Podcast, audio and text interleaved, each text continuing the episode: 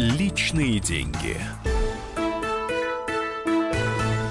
Здравствуйте, дорогие радиослушатели. С вами Александр Бузгалин, директор Института социоэкономики Московского финансово-юридического университета.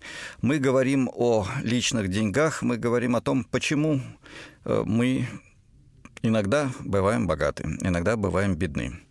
Эта программа именно так и ориентирована. Она ориентирована на обсуждение трудных вопросов нашей социально-экономической жизни. И я не боюсь говорить о них предельно прямо – Хочу напомнить э, с академиком Смолиным, мы вместе работаем э, над проблемами социального, экономического развития нашей страны уже четверть века, даже больше, с 1990 года, когда он впервые был избран, тогда еще Верховный Совет Российской Федерации, избран, будучи доцентом э, регионального Омского университета, не обладая ни деньгами, ни каким-то э, стоящим за ним административным ресурсом. С той поры Олег Смолин каждый раз избирался независимым депутатом от своего региона в Думу, в Совет Федерации, опять в Государственную Думу и продолжает говорить предельно искренне, предельно откровенно, предельно жестко о необходимости, наконец, э, начать всерьез решать проблему бедности. Даже по официальной статистике у нас прожиточный минимум, и он же уровень бедности в 11 тысяч рублей, по сути дела, не отражает ни возможности приобрести лекарства, ни возможности заплатить за коммунальные услуги, то есть не отражает почти ничего. И 20 миллионов человек, которые находятся ниже этого уровня бедности, это трагедия России. По данным э, российских профсоюзов, официальной профсоюза Федерации независимых профсоюзов России, организации, которые отнюдь не являются оппозиционной ни в каком смысле, для того, чтобы человек мог воспроизводиться на минимально достаточном уровне, исходя из стандартов, э, международно принятых стандартов, в России минимальная зарплата должна составлять как минимум 35 тысяч рублей – Ситуация совершенно другая. У нас половина граждан страны получает заработную плату меньше 30 тысяч рублей. Бедность, а в ряде случаев просто нищета. Как решать эту проблему? Вот этой теме я хотел посвятить сегодняшний эфир, ибо о данных, о статистике мы говорили неделю назад. Э, два ключевых решения э, было названо во время эфира э, с Олегом Смолиным. Первый – это увеличение общественного пирога за счет новой индустриализации. Второе – это иная система распределения общественного богатства. Я хотел бы прокомментировать каждый из этих вопросов и добавить третье, которое мы смогли только краем упомянуть в конце эфира о необходимости развития общественного сектора экономики, общедоступного бесплатного образования, здравоохранения и доступа к культуре. Цитата. Президент России Владимир Путин о борьбе с бедностью. Наша задача – уменьшить бедность в два раза. Мы ведь с 2000 года по 2007-2008 ровно в два раза уменьшили количество людей, живущих за чертой бедности. В период сложных экономических раскладов 8-12 годов эта цифра немножко изменилась в неблагоприятную для нас сторону. Но сейчас, я уже сказал, у нас рост заработных плат 9,8% или 9,6%. Рост реальных доходов увеличился 3,8%. Мы двигаемся в этом направлении, и мы точно должны решить одну из главных задач – уменьшение числа бедных и числа людей, живущих за чертой бедности. Цитата. Итак, давайте обо всем по порядку. Первые две части нашего эфира я хотел бы посвятить тому, как увеличить общественный пирог.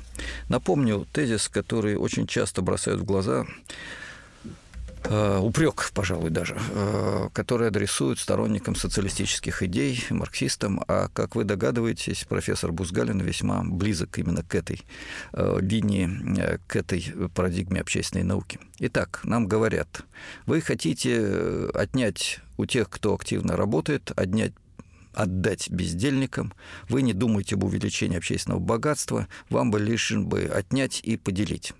Ну, к сожалению, в нашей ситуации скорее происходит так, что праволиберальные прокапиталистические силы стремятся отнять и поделить между собой, а не между гражданами, но об этом чуть позже. А сначала о том, как все-таки увеличивать общественный пирог. Прежде всего подчеркну, Речь идет не просто о росте валового национального продукта страны, а о развитии развитии нашего общества и экономики, да еще и в диалоге с природой. Почему это важно? Позволю себе немножко академической премудрости. Если мы просто считаем валовый продукт в соответствии с методологией системы национальных счетов, той, что принято в Соединенных Штатах, в Западной Европе, во всем остальном цивилизованном, я бы сказал, капиталистическом мире, то у нас складывается все в общую корзину. У нас к производству стали и станков добавляется количество посредников в риэлторских операциях. У нас наряду с производством зерна суммируется объем банковских финансовых спекуляций. У нас добавляются туда все услуги, в том числе те, которые явно не способствуют человеческому развитию, а также все те бессмысленные продукты, которые производятся для ублажения богатой и сверхбогатой части части населения. К школе, которая стоит несколько миллионов долларов, добавляются часы стоимостью в э, те же несколько миллионов долларов, и это равные слагаемые валового национального продукта. Поэтому прежде чем говорить о том, что такое, как увеличить общественный пирог, надо понять, что увеличивать, а что нет. Вот главное отличие тех, кто хочет увеличить общественное благосостояние и стоит на левых социалистических позициях, стоит в том, что они говорят, надо повышать производственный и человеческий потенциал. Надо делать так, чтобы у нас производилось реальных благ больше, и чтобы эти блага доставались гражданам, которые жили лучше. Вы скажете, это банальность, а я скажу нет. Потому что сегодня в нашей экономике в значительной степени общественное богатство используется отнюдь не на эти цели. Итак, что мы можем сделать для того, чтобы увеличить общественное богатство? Прежде всего, изменить экономическую политику и э, институты, правила игры в общественной экономике. Я уже не раз говорил о том, что современная экономика нуждается в активной промышленной политике, когда общество при помощи государственных органов, а не чиновники сами по себе, общество при помощи государственных органов определяет, какие приоритеты необходимы и поддерживает через низкие налоги, через дешевые кредиты, через государственные инвестиции, при помощи государственных закупок именно эти сектора экономики. Буквально через несколько минут после перерыва мы еще раз проговорим, какие это сектора, но уже сейчас из того, что я сказал, понятно, что ключевыми здесь должны быть проблемы развитие реального сектора и развитие той сферы, где формируется человек. Образование, наука, культура, здоровый образ жизни, э, а не просто здравоохранение. Вот те сферы, где приоритеты абсолютно необходимы. Ну и еще один принципиально важный момент – это то, как мы взаимодействуем с природой. Знаете, эм, была такая грустная шутка, несколько лет назад она появилась. «Берегите природу, источник ценного химического сырья». Вот, к сожалению, такой взгляд на природную среду э, господствует в мире и особенно в нашей стране, где и экологическая ситуация до чрезвычайности тяжела, и где очень плохо решаются проблемы нового отношения к природе. Только один э, факт. Если мы в исчислении результатов нашего экономического развития, валового национального продукта, будем учитывать загрязнение окружающей среды и изъятие невозобновляемых природных ресурсов, проедание того природного богатства, которое уже не восстановить, то окажется, что даже в тучные нулевые годы, когда экономика России как бы росла темпами 6-7% в год из-за высоких цен на нефть и газ, даже в эти годы мы проедали ресурсов и загрязняли природы больше, чем производили общественного богатства. То есть даже тогда у нас был отрицательный эффект в эколого-экономическом развитии, не говоря уже о сегодняшнем десятилетии, десятилетии после кризиса 2007-2009 годов, когда мы то растем темпом 1-2% в год, то падаем темпом 1-2% в год. Напомню, кстати, э, очень грустную формулировку «отрицательные темпы роста». Это попытка спрятать за красивыми словами тяжелую экономическую ситуацию в нашей стране. Итак, мы должны и можем сделать первый шаг, принять меры по реализации, проведению в жизнь сильной, активной промышленной политики, которая позволит поднять ключевые сферы экономики. Это будет первый шаг к увеличению общественного пирога и решению проблемы бедности. Об остальных Поговорим с вами через несколько минут после перерыва. И поверьте, это будут важные решения, которые можно сделать в нашей стране. Личные деньги. Товарищ адвокат! Адвокат! Спокойно, спокойно. Народного адвоката Леонида Альшанского хватит на всех. Юридические консультации в прямом эфире. Слушайте и звоните по субботам с 16 часов по московскому времени.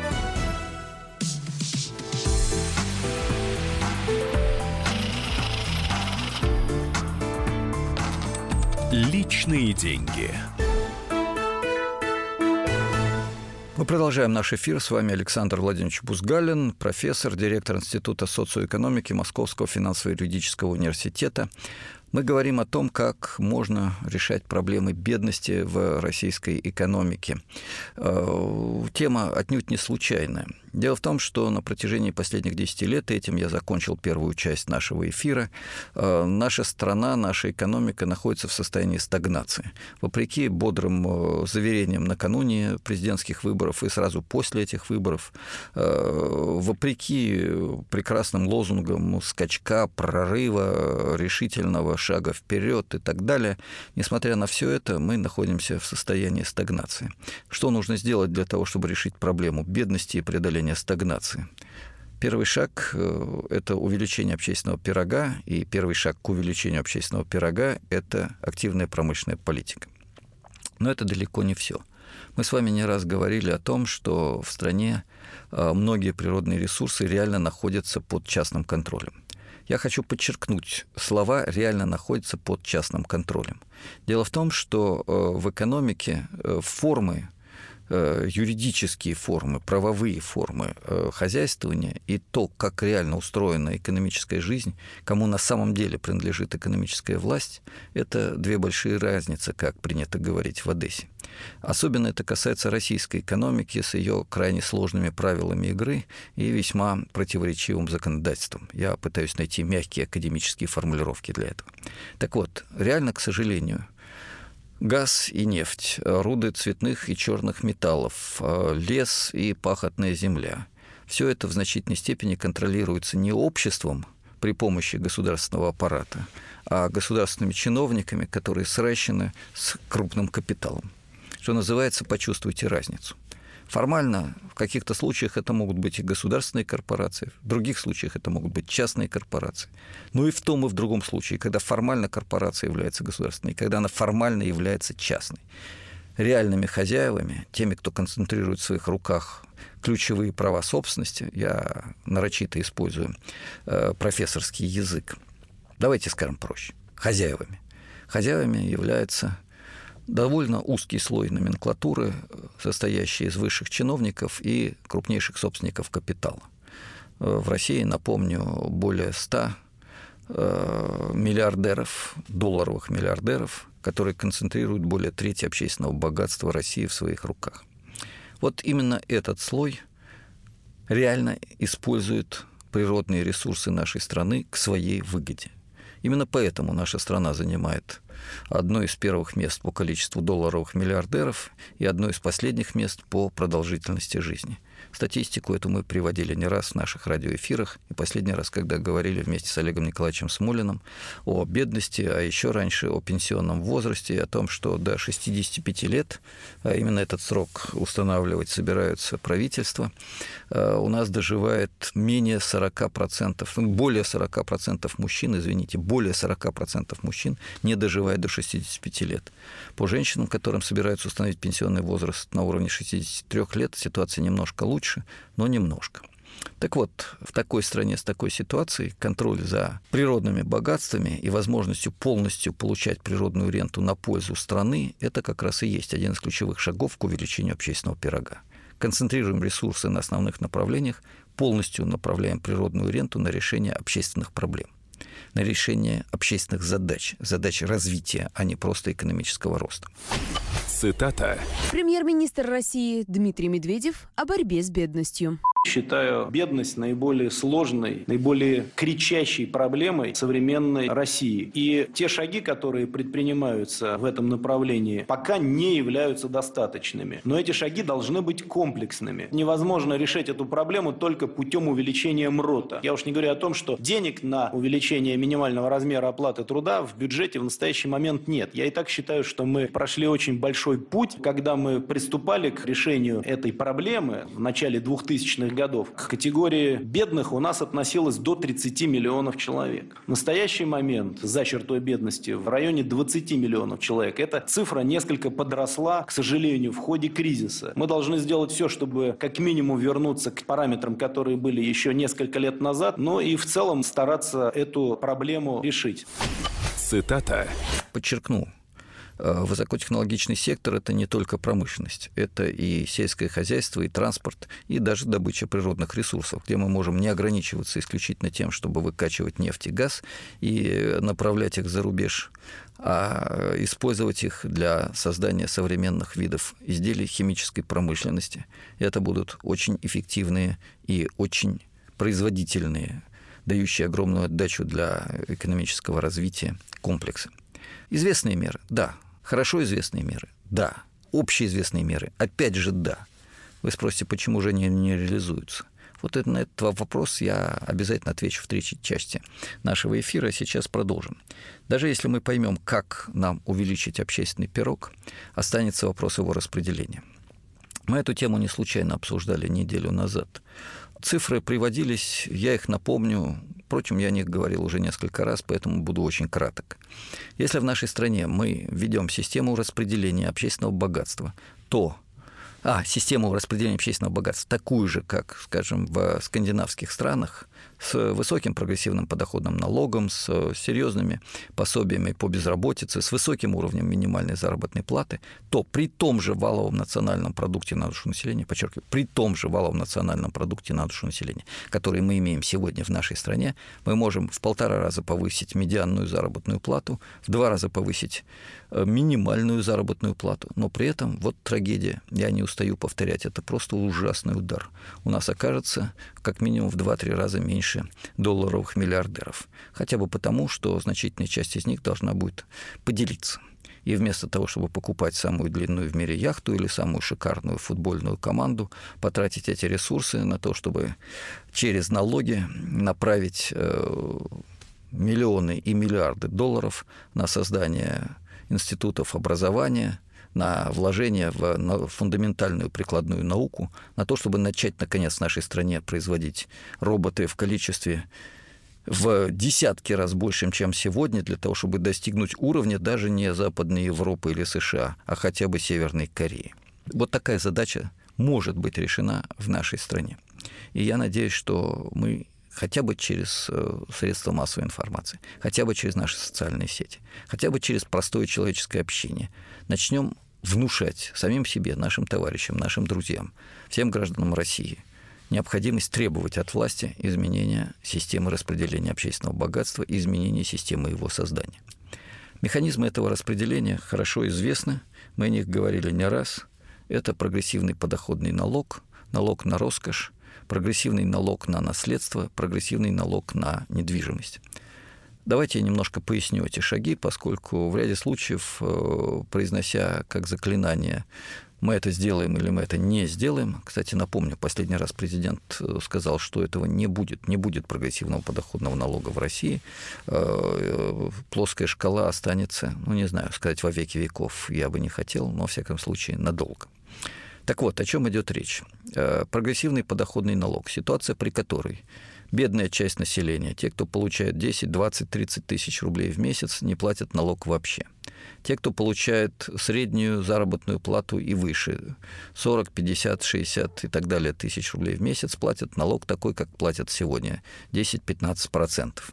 И только те, кто получает миллионы рублей в месяц, Э, платят высокий прогрессивный подоходный налог, э, который, соответственно, увеличивается от 30 до 50 процентов. 50 процентов это уже для долларовых миллионеров, э, тех, кто получает миллионы долларов или миллионы евро в качестве годового дохода. Мы не раз обсуждали вопрос о том, насколько это справедливо, насколько нет. Я не хочу возвращаться еще раз к этой дискуссии. Если у вас будут вопросы, уважаемые радиослушатели, пишите. Ну, пишите хотя бы на мою личную почту бузгалин собака mail.ru. Пишите, на, адресуя порталу «Комсомольская правда».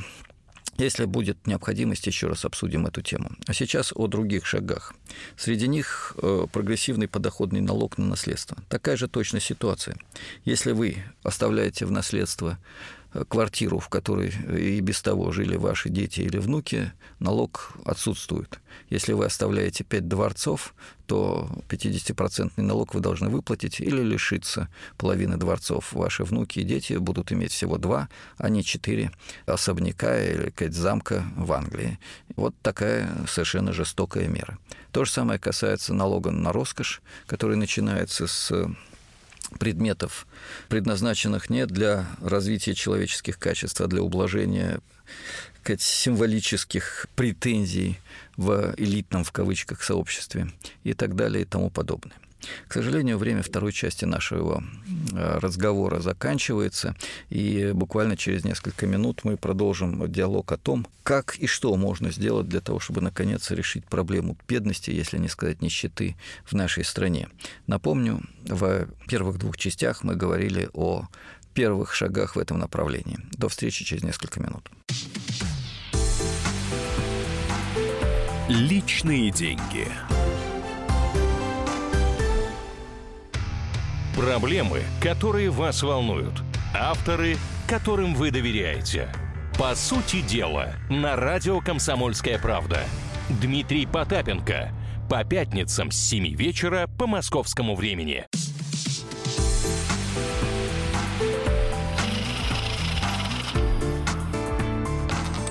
Личные деньги.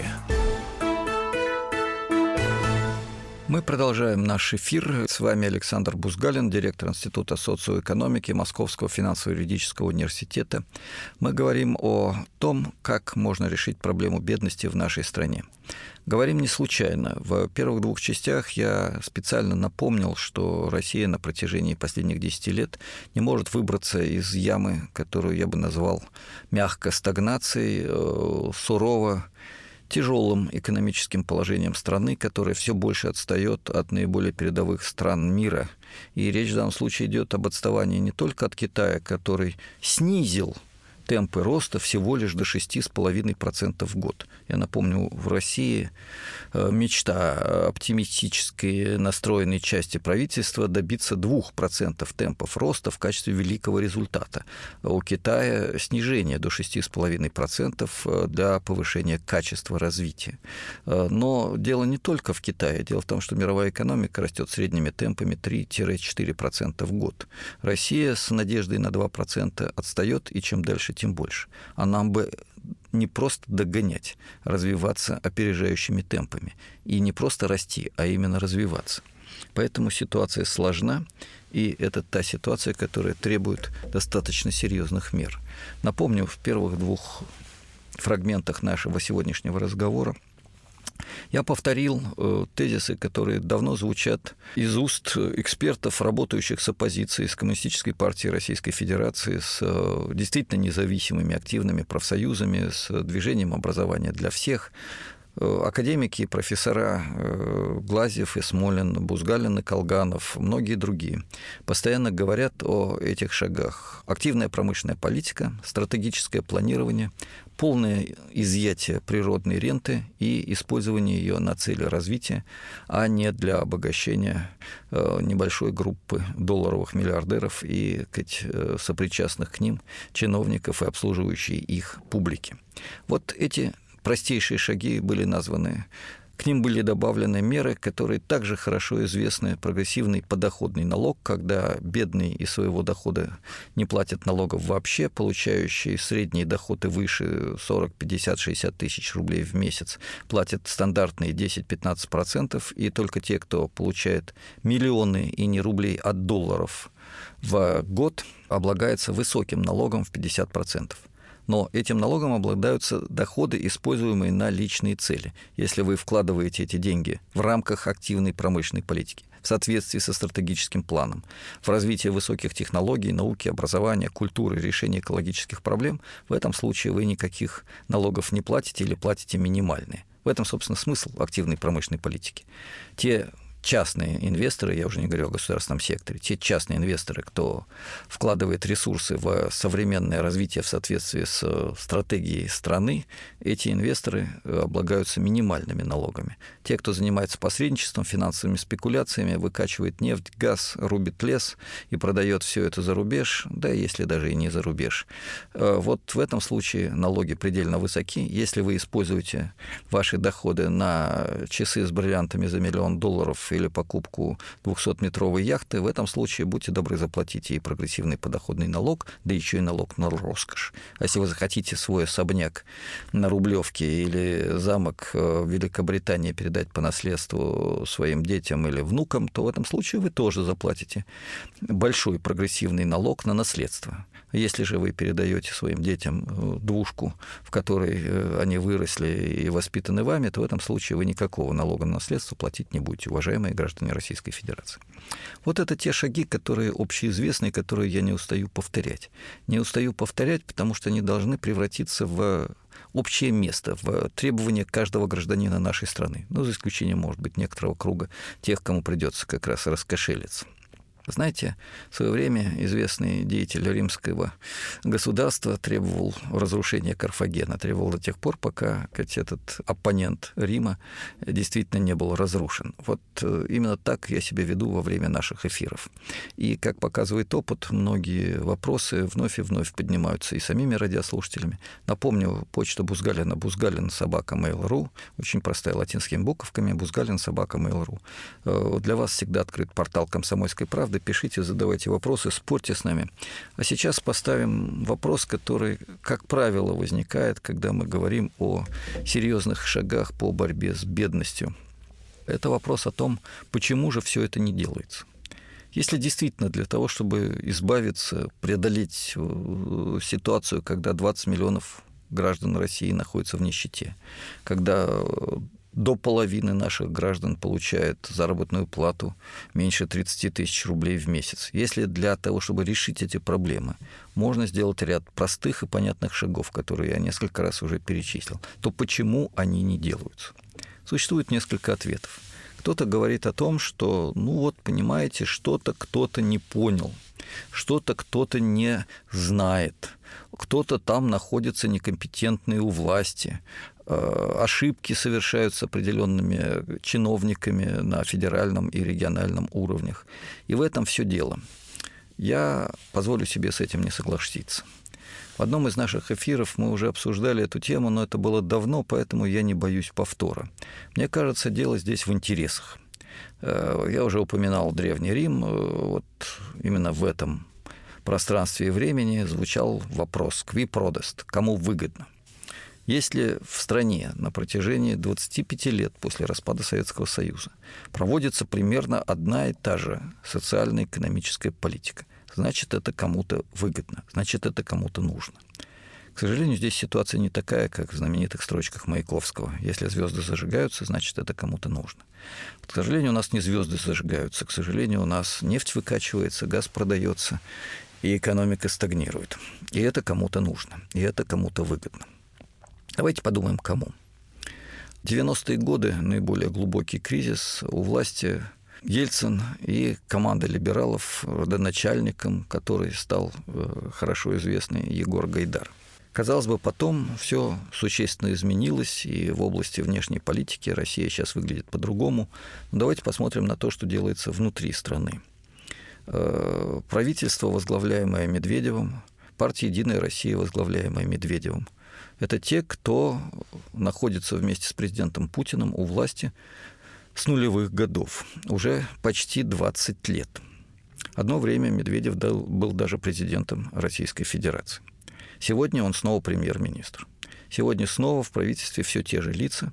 Сегодня снова, по сути дела, предлагаются шаги, разрабатываемые Кудриным, э, одним из гайдаровцев, э, очень последовательных гайдаровцев. Гайдаровцев, к сожалению, это слово сегодня ассоциируется с премьер-министром России, а не с великим советским писателем. Одна и та же экономическая политика. В стране все это время практически отсутствует серьезное стратегическое планирование. О программе 2020 э, как-нибудь в другой раз и обязательно э, поговорим, э, почему она была сделана, что из себя представляла и что из этого вышло. Напомню, ее разрабатывали еще до мирового экономического и финансового кризиса.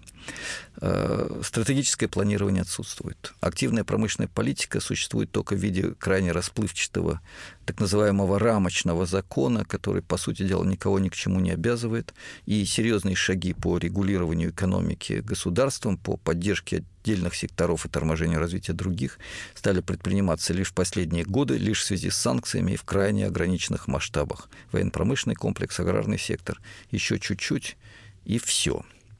Нефтяные доходы по-прежнему попадают главным образом в карманы олигархов, либо складываются в кубышку, которая вкладывается э, вот, при всем нашем антиамериканизме и антинатовской риторике, вкладывается в ценные бумаги, в активы, все тех же Соединенных Штатов Америки и все того же Европейского Союза. Все тот же Вашингтон и Брюссель реально э, контролируют те нефти доходы, которые все время хочется назвать нефтедолларами, не случайно, потому что по преимуществу это именно доллары, которые э, мы получаем за счет продажи наших природных ресурсов, за счет того, что мы в экологическом отношении ухудшаем ситуацию в стране на протяжении всех этих 25 лет, о чем я тоже уже упоминал.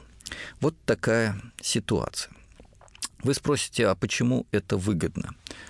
Кому это выгодно, я ответил. Высшему кругу бюрократии и высшему кругу собственников э, капитала в нашей стране, тем э, долларовым миллиардерам, кто контролирует более трети национального богатства России. Почему им это выгодно? Ну, прежде всего потому, что другая политика и промышленная, и социальная политика заставит их существенно поделиться, заставит их потерять часть богатства, общественного богатства, которое ими присвоено, заставит их поделиться доходами, в том числе через прогрессивный подоходный налог, налог на роскошь и так далее. Заставит их поделиться властью. И это касается уже не только олигархов, но и чиновников. Потому что для того, чтобы проводить в жизнь стратегию планирования – для того, чтобы добиться не уклонения от э, налогообложения высших слоев общества, для того, чтобы добиться социальной ответственности бизнеса. Для всего этого нужна сильная система общественного контроля и полная прозрачность деятельности не только государства, но и бизнеса.